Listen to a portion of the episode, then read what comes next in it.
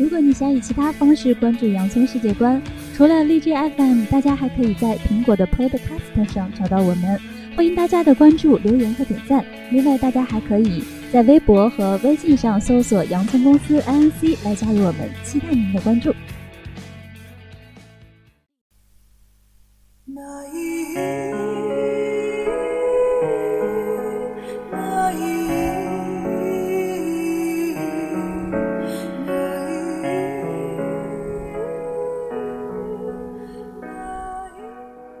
Hello，大家好，欢迎收听最新一期的《洋葱世界观》，我是大圣。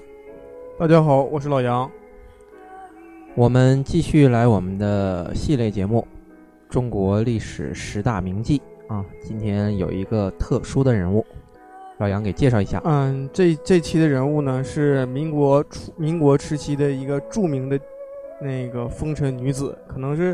民国时期风尘女子这种风尘女子当中最著名的了，嗯，小凤仙，哎，实际她的名气挺响，我觉得，哎，对，她的名气挺响，嗯，但是呢，我通过收集这些资料呢，我得出了一个特别有意思的一个结论，是什么结论呢？说如果一个人要想被大家记住，就是说想出名吧，嗯，首先嘛，就不能像咱俩这样的，就是默默无闻就是不是默默无闻，就是。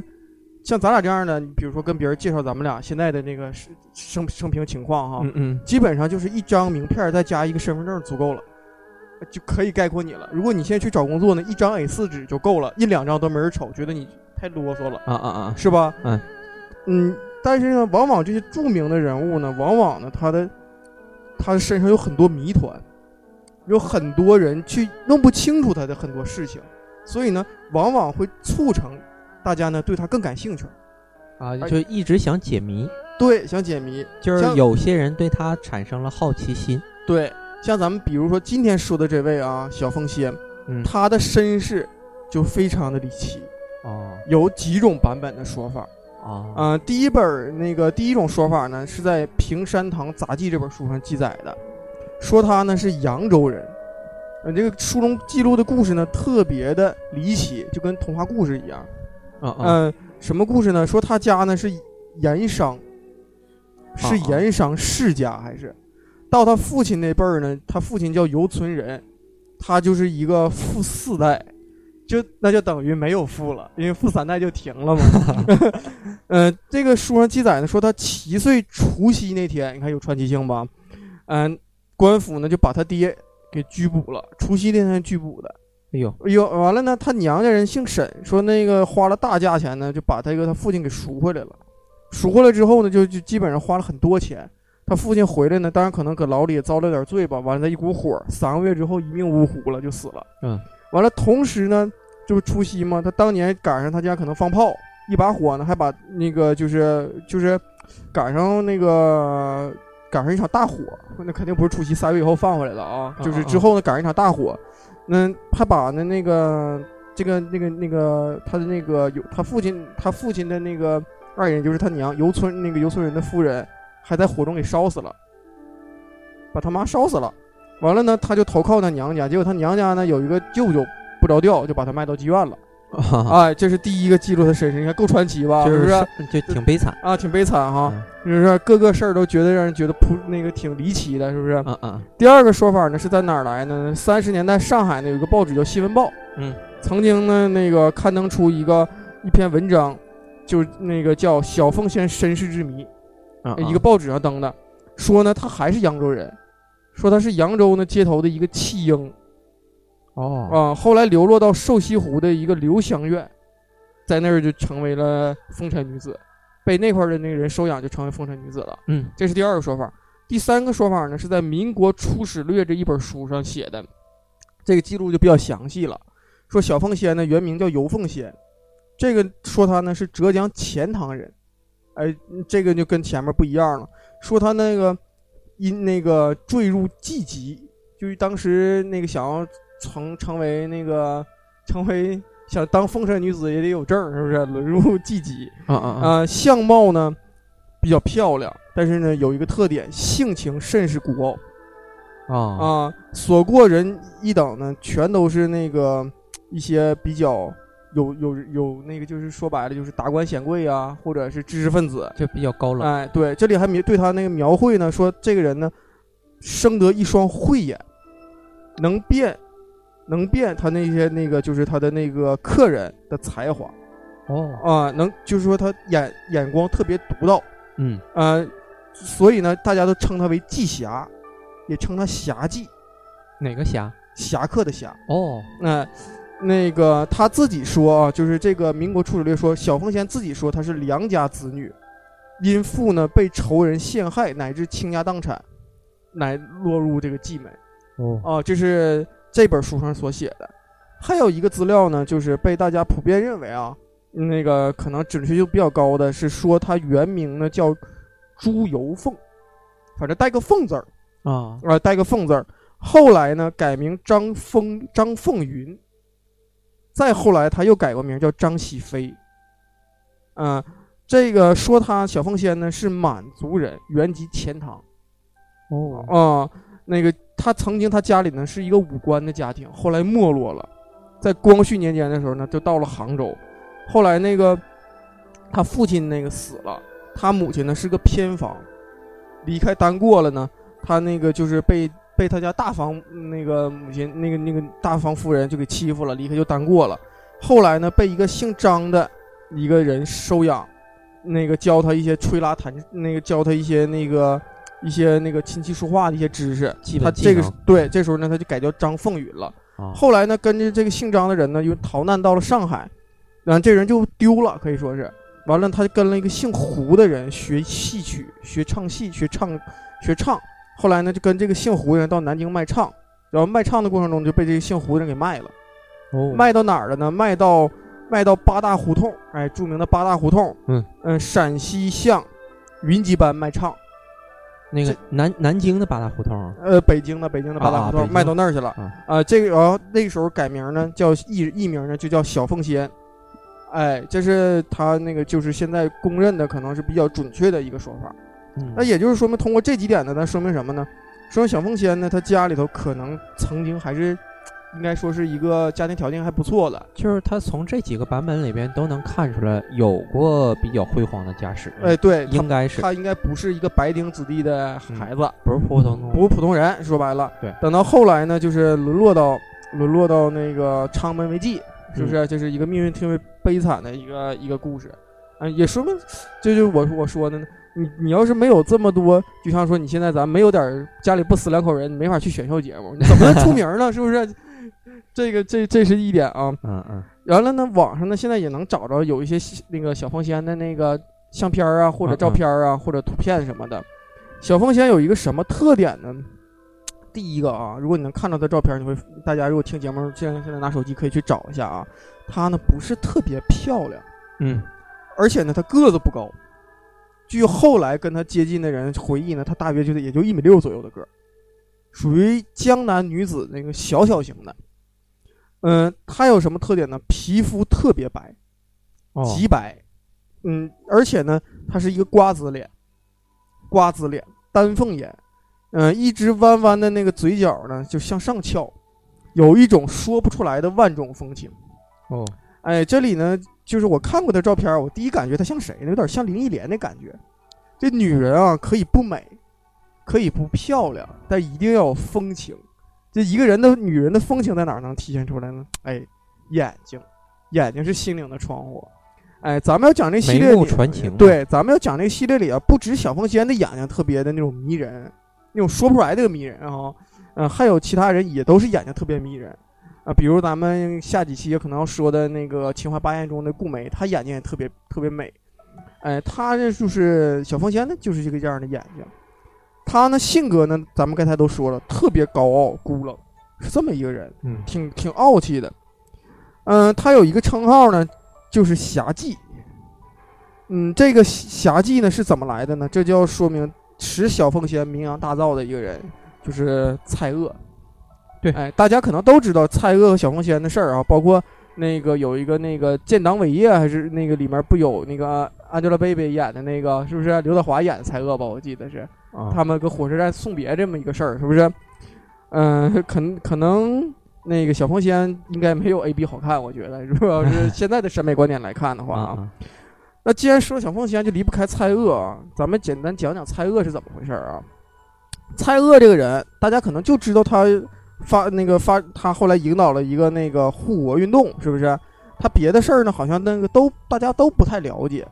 咱们这里要说一下啊，蔡锷这个人啊，他是出生在一个非常贫寒的裁缝家庭哦，啊。他呢，十二岁的时候中了秀才，很厉害了。十二岁中秀才，嗯嗯，是不是很厉害了？很是太年轻了啊，对，十六岁的时候考入长沙的实物学堂，后来呢，考入了上海的南洋大学。这个南洋大学可能熟悉中国大学史的人可能会知道，这大学呢现在变成两个大学了，就是两个交大，上海交大和西安交大的前身。哎，就是蔡锷是交大的，嗯，校友。到了一九八九那个一八九九年的时候呢，他就去日本去那个去读书去了。后来呢，考入了东京的陆官士那个陆军的士官学校。嗯，他那个属于那个留留日那一那一批人。那留留日那一批人在那个年代呢，很基本上都是后来成为国民党的骨干了。他呢，也是在那个时候加入国命的。对他要留法的话，那就对，共产那就共产党那边儿去了。到了一九一一年的时候，也就是宣统三年的时候呢，他回国了，任云南督军，成了一方那个大员。呃，这个时候他怎么会？他既然他回到了云南当云南督军，那怎么后来又跟那个袁世凯扯上关系了呢？怎么又跟小凤仙扯上关系了呢？就是因为他成为云南督军了，他那个在武昌起义的时候呢，立下了汗马功劳。啊，不是武昌起义，错了。在那个辛亥革命的时候呢，立下了汗马功劳。嗯嗯后来呢，袁世凯呢，就那个当为大当当上大总统之后呢，他有称帝的野心。咱们一般历史课本不都这么讲的吗？对。其实我觉得袁世凯这个这哥们儿其实是特别倒霉一老头儿。那个很多事儿吧，这可以单开。哎，对，咱们呢一边讲一边说，我说他为什么特别倒霉啊？到了一九一三年十月的时候呢，他被袁世凯呢就调到北京了。我估计可能是以什么开会之类的那名义给他弄过来的。这是个谜案啊，怎么把他弄来的不清楚。嗯，到北京之后，马上呢就被那个袁大头就给他监禁软软那个监视和软禁了。就说白了呢，嗯，袁世凯这个时候可能有想称帝的意思。嗯嗯，所以呢，就是把他软禁起来了。一是呢，他要是如果他这人要是跟我一伙儿的，成为我的左膀右臂呢，那我就重用你；如果你要是对我那个有不臣之心呢，我就准备把你干掉。但是呢，蔡锷名声比较大，他又是成当时可以说是割据一方的，不能说是军阀，反正也差不多，实力很强。他也不敢轻易说来了，一般人来弄死就完了呗，他也不敢，他就把他软禁起来了。嗯，袁世凯为什么特别倒霉的？我那个明确表示啊，蔡锷曾经同意过、支持过袁世凯称帝，明确表态支持袁世凯称帝。这个事儿呢，有两种说法。第一种说法就是说呢，他不想支持袁世凯称帝，嗯，说是那个他跟他的老师呢，梁启超，蔡锷的老师是梁启超，嗯嗯呃，沟通了一下，说那个梁那个袁世凯要称帝怎么办？那那实际上应该是非常恨袁世凯的。啊、对，那个梁启超呢就说的，你既然已经被他被他软禁了啊，你就得先先先麻痹大意他，同意他说支持他称帝，在之后呢，然后再那个再再再想再想办法。还有一种说法是当时同意，后来就反对了。嗯那、这两种说法啊，袁世凯呢就被这帮人忽悠了。袁世凯都都被谁忽悠？北洋三杰，基本上当时全国所有人基本上都同意袁世凯称帝，结果后来这些所有人都不同意袁世凯称帝了，就是特别搞笑一件事儿啊。嗯嗯嗯，蔡锷呢来到北京之后呢，住在哪儿呢？被袁世凯安排在住在西城的棉花胡同。他离那个小凤仙的八大胡住那个八大胡同的那个陕西巷那个云集班呢，还有点还有点距离。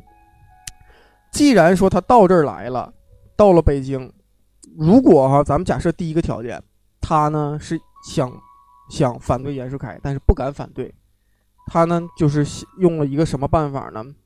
哎，麻痹袁世凯。他怎么办的呢？蔡锷呢化妆成商人，就去八大胡同去嫖去了。说白了，也不一定是嫖啊，有可能是听听唱啊，这这之类的。当时很正常，娱乐哎，对，娱乐一下很正常。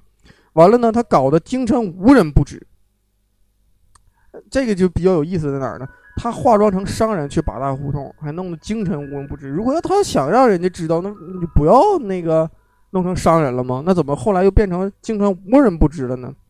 这个就要说有一件事儿了啊，嗯，蔡锷呢本人啊有两位夫人，啊。他本人娶过两位夫人，呃，曾经啊因为这个夫人劝阻他不让他去八大胡同，他还动手把这夫人给打了，还把家给砸了。哟，啊、所以当时人们就称他是风流将军，所以就这么回事儿，无人不知他去嫖去了。那既然他大家都知道他去嫖去了，那当然肯定好奇他每次都去找谁呀、对，咱们要说实话啊，这个时候的小凤仙在整个京城属于一个二流选手，在整个这个妓院的行当，他并不知名，是一个二流人物，嗯他并没有很出名。但是呢，就因为这个蔡锷经常去找他，把他弄得很出名了。就给吵起来了。哎，对，吵起来了，这个是跟对人很重要啊。你要是跟对，要是跟咱俩，估计可能现在还是个还是二流人物啊，嗯因为跟蔡锷马上他就出名了。蔡锷曾经形容过他，说小凤仙这个人是什么呢？风味独一无二。哎，风味这两个字儿就非常值得品味了啊！哎，就是说明这个人，这如果他长得很一般，嗯，而且个头也不高，用现在标准来讲，风味独一无二。你可想想，这个女人有多大的味道，有多大迷人的这个这个能迷住男人的东西。嗯嗯，这是这是他去找小凤仙。传说当中呢，找小凤仙的第一次，传说当中小凤仙就把他认出来了。他是化妆成商人去的嘛，第一次就把他认出来了，说你肯定不是一个平凡的人哦啊。据说为什么说他慧眼呢？就是这一点。据说他第一次就认出来了，认出来之后呢，就是他们俩长时就是在一起了嘛。呃，后来啊，那个蔡锷曾经帮他赎赎了身，因为可能就是两嗯时间长了之后呢，就就觉得他那个身世挺可怜，就帮他赎了身。而且呢，据说呢，蔡锷想要娶小凤仙哦啊，有过这个意思，想娶小凤仙。只不过呢，我那个就是这是是那个坊间据说啊，嗯那因为你肯定是希望有成人终成眷属嘛，是不是？但是我觉得其实蔡锷根本就不想娶她。不可能，我觉得。呃，是为什么不想娶她呢？蔡锷啊，想娶她，他找谁去跟小凤仙去说的呢？这个人特别有意思，这个人叫曾朴，他写过一个非常著名的那个一个一本书，叫《孽海花》。啊啊啊，曾朴，他为什么找曾朴呢？曾朴是他好友，另外一个曾朴呢是娶过妓女的啊，曾朴娶过妓女，他希望呢曾朴呢，那可能对对这些人的心态可能有更大的了解啊，嗯他去说可能更好。其实呢，曾朴曾经也和小凤仙有染，啊也就是说早以前他的姘头去跟小凤仙说这事儿，你说你说这让小凤仙怎么想？其实我觉得那意思就是说，你就断了这个念想吧。我其实就是想利用你金蝉脱壳。啊呃，后来呢，就是怎么咱们都说过啊，后来那个小凤仙之所以名声大噪，是因为他协助了那个蔡锷出逃，对吧？协助蔡锷出逃，他怎么协助蔡锷出逃呢？有两种版本。第一种版本呢，说适逢赶上那一天，云集班呢有个姐妹要过生日，要过生日呢，那个小凤仙呢就就那个跟蔡锷是就说你来吧，你来那个来给陪我们姐妹过生日。小凤仙呢，特意呢就把蔡锷的衣帽呢就挂在那个离窗户边上的那个那个挂在窗户边的衣架上，嗯，让袁世凯的那个他那个监监视视他的人嗯就是以以为他没走，完了结果呢，蔡锷呢就利用这个机会金蝉脱壳，瞒天过海就跑了。这是第一个版本。第二个版本说的是什么呢？说是蔡锷那个和小凤仙有一天相聚之后，正好赶上京城下大雪。下大雪呢，他俩商量就说咱们出门采雪，就去赏雪去吧。嗯直接呢，结果出门找了个车就赏雪。当时呢，可能特务觉得，啊、这是赏雪嘛，很正常。结果呢就没跟，结果呢他们俩直接开车就到火车站了。火车站谁在等呢？梁启超帮他把票都买好了，直接上车就跑了。那么既然说那个他要帮助蔡锷去逃走，是吧？嗯帮助去蔡锷去逃走，那蔡锷肯定得跟他说，这俩这事儿他俩得商量好了，是不是？对。所以呢，蔡锷呢曾经评价过小凤仙，怎么说的呢？说自古佳人多颖悟，从来侠女出风尘。嗯哎，就是说呢，你他为什么叫季侠呀？侠一代侠妓呀，就是因为他帮着蔡锷去跑，因为他要冒很大风险的。对，呃，袁世凯将来是要找他后账的。对，呃，这是，但我为什么说有可能他俩的感情是假的呢？因为是什么呢？蔡锷被袁世凯弄过来的是是什么时候呢？是一九一三年的十月，而蔡锷是什么时候走的呢？是一九一五年的十二月一日，准确时间，哦哦十二月一日准确时间逃走的。嗯嗯嗯呃，他逃走的路线是什么呢？到了前门火车站，完了奔天津，搁天津到上海，搁上海奔日本，搁日本到昆明。嗯他到了昆明呢是十二月十九号，昆明下了火车，那个下了飞机呢，二十那个十二月二十五号圣诞节那天就打响了反反对袁世凯称帝的第一枪，就这么短一个时间，从一三年十月到一五年十二月，满打满算两年两年多，嗯两年多，他不可能到了北京就去八大胡同吧？就这么巧碰到碰到小凤仙，是吧？而且他要他要想麻痹袁世凯，你想嘛，说三个月就把他麻痹了，可能吗？对吧？把这样一个人弄过来了，这么精明强干，袁世凯认为他很精明很强干，才会派人监视他，觉得很重要。对那不重要就不会监视他。既然他这么重要，他肯定想要麻痹袁世凯多精啊！那个时代很精明的一个人，想要麻痹他，肯定需要时间，对吧？那你说整整也就两年，咱们说现在结婚了一个一年，是不是啊？对那你何况就是跟一个既风流成那个那个风尘女子，那你说之间他们能有多少的感情呢？而且还要谋划这些事儿，他俩还要一起。可能我觉得小凤仙对蔡锷之情是真，但蔡锷对小凤仙难免有虚情假意之事。实际那个时候，小凤仙这个岁数也太小了。哎，对，小凤仙是一九零零年的人，那时候也就十三四岁，是说说白了嗯，十五六岁的十三四岁的一个孩子，这这 嗯对，是不是？你说这个事儿其实也好糊弄啊，是不是嗯也好糊弄？对，哎，那咱们就是说啊，那咱们说，接着说蔡锷啊，蔡锷打响这一枪之后没有多久啊，他就生病了。蔡锷得了什么病？是喉癌。哦，喉癌呢，他就没办法去继续那个那个进行那个这些工作了，他就到了日本。到日本呢，他就死在了日本的福冈，死在福冈那儿了。后来呢，灵柩运回上海，就在上海呢开的那个就是追悼会。会，嗯孙中山呢，那个曾经写过一首诗啊，就是歌颂他，说是平生慷慨半都护，万万里那万里万里监关马夫波。对，哎，就是歌颂他的。这里面那个班都护马夫波啊，这都是历史上非常有名啊，的对，非常有名的那个人物，对他评价很高啊。传说啊得知蔡锷死了之后，小凤仙呢曾经托人送过两副挽联，这这挽联呢是通过两个人送过去的。第一副挽联呢，就是说呢写的是什么呢？说不幸周郎竟短命，早知李靖是英雄。哎，这是第一副挽联。第二副挽联说的是九万里南南天蓬寂，直上扶摇，哪堪忧患余生？萍水姻缘成一梦。十八载北地胭脂，自卑沦落，赢得英雄知己，桃花颜色忆春秋。哎，这是两他两首挽联啊，我觉得这挽联可能有有那个虚构成分啊，有虚构成分。嗯嗯，但是自从蔡锷死了之后，小凤仙就真的从公众的视野中人间蒸发了，再也没有任何消息了，再也没有任何消息了。直到什么时候呢？直到建国以后，才出现了，再次有了小凤仙的消息。这是是是哪年呢？一九五一年。嗯一九五一年，梅兰芳同志呢到沈阳去慰问朝鲜战争志愿军，嗯呃，去慰问志愿军的时候，突然之间见到有一个人给他一张条，说就约他见一面。这个人就是小凤仙。哦，他后来的命运是什么样的呢？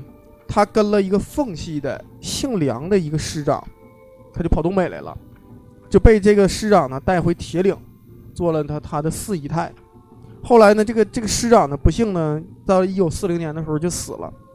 完了呢，她嫁给了一个，她那个一个就是在奉系当中当马给张那个给张作霖当马便的当马便的一个人，叫王尚世。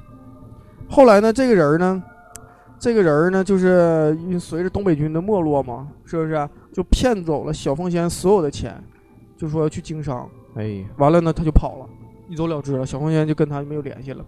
等到后来呢，小凤仙嫁给谁了呢？嫁给了一个当时在奉，就是他做梁梁师长的那个姨太太的时候，在奉军那个大帅府当当佣人的一个人，叫李振海，跟了这个人了。这李振海当时在干嘛呢？在烧锅炉，他是个锅炉工。小凤仙跟了他之后呢，就不可能像以前那样不工作了，因为锅炉工养不起他。对。呃，小凤仙呢干嘛了呢？小凤仙呢就是就做给别人当佣人，给别人当佣人。据说呢，据说他跟那个当时张学良呢赵四那个的父那个的也是也是属姨太太吧哈，跟赵四关系不错，赵四小姐关系不错，经常来，就这么跟那个李振海认识，一一来二去认识了。嗯、小凤仙可以说那个这个也跟也给其他的女性朋友找一个那个有一点儿那启示哈，宁可找一个爱自己的人，也不要找一个爱你爱的人。哎，你爱的人呢，一走了之，是不是？那个你借你金蝉脱壳了，而你那个爱你的人呢，对他不离不弃，照顾他非常好，对他非常好。哎，这如果就是以他这个做做做佣人的这么一个这一个男的，可能一辈子都别说是说想跟他成为夫妻，可能见几面聊聊天都很困难。嗯，哎，结果呢，很那个他对他非常好，他觉得他很有幸。因为梅兰芳呢到这儿那个一看就是故人呐，都知道，可能他俩也没见过，但是知道，于是呢就那个通过关系呢就就是帮那个小凤仙呢，就是安排了工作，把他小凤仙干嘛了呢？到东北那个人民政府机关幼儿园当当幼师去了。啊，哎，据后来啊，嗯那个李振海的孩子子女回忆啊，说小凤仙一生中一直带着蔡锷的照片儿。哦啊，他们曾经问过他说这这个人是谁？他说这是我的一位故人啊啊，一直都带着蔡锷的照片儿，而且呢，他说小小凤仙呢，这个这个人呢，游手好闲。你想吧，他这一生的经历，他不会是一个勤劳的人，勤劳的人，他肯定游手好闲。他没怎么干过活儿，说他那生活特别有规律，有一个特别大的特点是什么呢？爱喝酒，啊，呃，每顿饭都得喝两盅。哎，咱们说啊，这个曾经咱们这系列的人，好多人啊，都酒量特别好，像陈圆圆、小凤仙、顾美，这酒量都非常好的，那一定的，哎，非常好的。要怎么陪客人呢？哎，对他老年的时候呢，嗯、下场呢有两种说法。嗯，第一种说法是说他熬过文化大革命了，我觉得好像挺困，够呛，挺困难，我感觉不行。困难啊。嗯，但是呢，从时间上来讲，有可能他九一九零零年生人，熬过王大命也七十多岁也有可能。哎，但是我觉得太太太渺茫了，太渺茫了。我感觉不大可啊，对。第二种说法呢是说他死于一九五四年，嗯，说死呢是他先是老年痴呆了，就谁也不认识了。后来呢脑血栓、脑出血，他就死了。啊哦，这是小凤仙的最后的那个人生结局啊。这期间呢有一个传说性的故事啊，特别有意思。嗯，什么故事呢？这是还得是从咱得把时间拉回到一九一九一三年到一五年这期间。嗯小凤仙跟她同在那个云集班里呢，有一个好姐妹叫雅梅。嗯嗯，还她呢，小凤仙呢，后来啊，就是她帮蔡锷跑了之后，为什么有可能躲过袁世凯的一个清算啊？还跟这女的还有点关系，这是个传说啊。嗯嗯这个事儿呢，牵扯很多人。第一个人呢叫金云金云路，这个人呢号称呢，这他也是革命党，号称呢跟蔡锷是一文一武，当时哦名气也挺大。他和这个雅梅是好，是好，呃，是一对儿有点关系的人。嗯嗯嗯呃，他挺想娶这雅梅的。那个呢，在同时在在蓟门的那个，就是在京城的那个八大胡同呢，还有一个人叫薛立清。这个人和谁有关系呢？和袁克文那个和袁克文有关系。袁克文是谁呢？是是袁世凯的二儿子，嗯哎，民国四公子之一袁克文。他们之间怎么搞出怎么弄出这么这么大的关系呢？是这么回事儿，说袁克文这人呢，跟那个薛立清关系就是弄那个他呃他俩之间呢生了一孩子，啊啊，生了一儿子。完了，袁世凯呢是不同意他他娶那个妓女的，对，这肯定不一哎，样。不同意啊，不同意。他呢不敢，他那个他和他爹呢有矛盾呢，他不同意他爹称帝嘛，有矛盾，他就不敢得罪他爹。后来有一天呢，赶上袁世凯过生日，他呢那个就把这个小孩儿呢抱到那个袁世凯生日宴上了，啊，就是大家都得给袁世凯磕头嘛，是不是？嗯嗯嗯袁世凯说：“哎，怎么多小孩儿呢？”完了，这时候呢，他说的这是我儿子。完了，那袁世凯一挺尖的说：“那你是这是你儿子？那这孩子妈哪儿去了？”他他他肯定不敢把这个薛立清带过来呀。对。完了呢，那个袁世凯呢，那个完了就说：“算了，没来就没来吧。那个反正今天挺高兴的，既然今天来给我祝寿了，这就是我辕门的人。嗯嗯，等哪天把他妈领过来，我看看，就就把他接进来吧。”嗯，袁世凯就等于说同意了。啊啊那同意可倒好啊，这袁克文当时就傻了，因为什么呢？因为他他你想他俩都生孩子了，这完了也不把那个薛立清接进来，那薛立清呢就一寻思，你这这人对我们不讲情义啊，这薛立清就走了，啊啊啊，就等于就等于说的那袁世凯要找这孩子妈，这孩子妈哪儿去了？这就更没法解释了。完、完了呢，别人就给就给袁克文出主意说，那你这孩子妈既然是从妓院来的，那你从妓院再再找个人就完了呗，对，替一下就行。替一下子。嗯就袁克文当时一着急说的，那那就来吧，随便找吧。结果就把这亚梅给找去了。亚梅当时是不乐意，她有想好的呀，那没办法，就把他拉的拉到袁府了。等到这金云路一回来呢，一看说的我这人哪去了？说被袁袁世凯袁世凯家人弄走了，就更铁杆的要去反对袁世凯了。嗯后来呢，就是蔡锷这事儿跑了之后呢，袁小凤仙呢一得得以得以就是没被清算，我觉得可能跟这件事儿也有关系，可能有被他被保住了，有人在帮他说话对，啊。但是这个呢，只是一个野史传说，啊咱们就是讲完小凤仙一生之后呢，多一乐啊，对，就讲听一听。讲讲一故事啊。嗯通过呢这个小魔仙这一生啊，我觉得啊，我那个我可以用一那一首诗来概括。嗯，半生荣华半生哀，王子公孙几徘徊。一朝春尽红颜老，花落人间两不知啊！嗯，是不是？对，没有办法，就是人人人的一生，你也改变不了红颜的老去，但是你你能不能够得到你人生的幸福？是不是？以色视之，哎，年老了，芳华尽失的时候，你就很难再被再得到这个人的宠爱。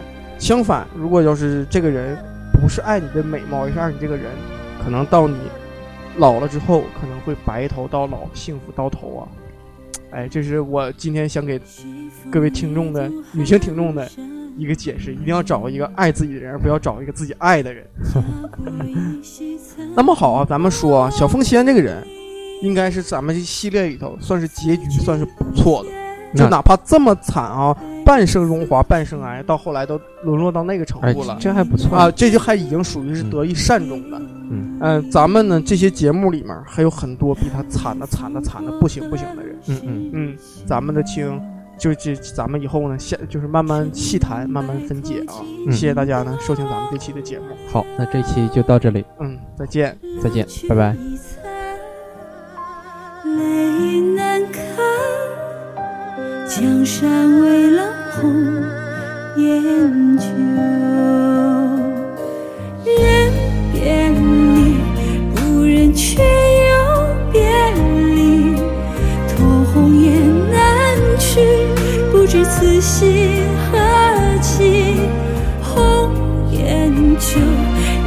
任凭斗转星移。唯不变自己悠悠。